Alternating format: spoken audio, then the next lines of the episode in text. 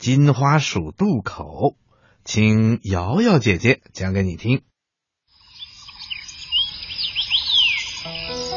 亚当和戴维是两只金花鼠，它们非常要好。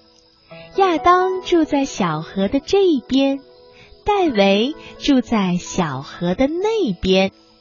瞧啊，他们在小河上搭了一根大圆木头当桥。他们每天都要穿过小桥，互相拜访。一天，亚当在浇花，听见家里发出声响，他急忙冲到窗户跟前一看，呀，戴维正从盒子里往外拿核桃呢。要知道。这些核桃可是亚当留着过冬吃的呀！太奇怪了，他为什么要拿我的核桃呢？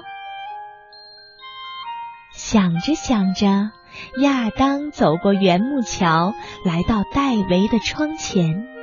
他看到戴维正给一位金花鼠小姐倒茶递核桃。哼！原来他有了新朋友，所以偷我的核桃送给那位金花鼠小姐。于是亚当摇着毛茸茸的尾巴，生气的回家去了。他过了桥，然后用力把小桥推到河里，声音好响啊！一个星期过去了。亚当自己喝茶，自己吃核桃。唉，没有戴维真孤独。可是戴维已经不是我的朋友了。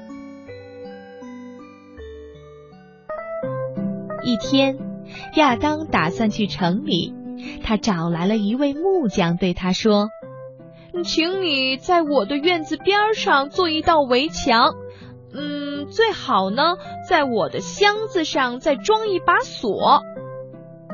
木匠点点头说：“好，我明白你想要什么，我可以帮助你。”嗯，那就谢谢你了。亚当跟木匠握握手，告别走了。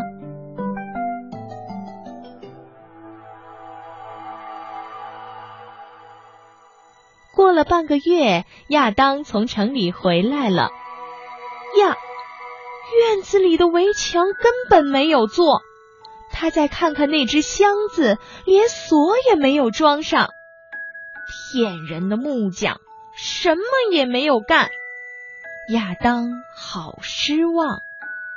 他自己倒了一杯水，坐在椅子上生闷气。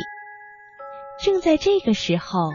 戴维背了一个口袋走了进来，他说：“啊，哦，亚当，真对不起，那天我以为你不在家，就从你的箱子里拿了些核桃，因为因为我舅妈来了。”戴维把核桃递给亚当，又说。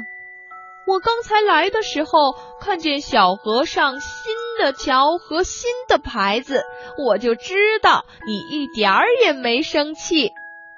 说完，戴维走了。亚当在想，什么新桥新牌子？于是独自一个人来到小河边。小河上真的架起了一座美丽的新桥，桥上还钉着一块牌子，上面写着“金花鼠渡口”。呀，木匠真说对了，他知道我最想要什么，有朋友是最好的呀。想到这儿，亚当高兴的朝着戴维家。跑去了。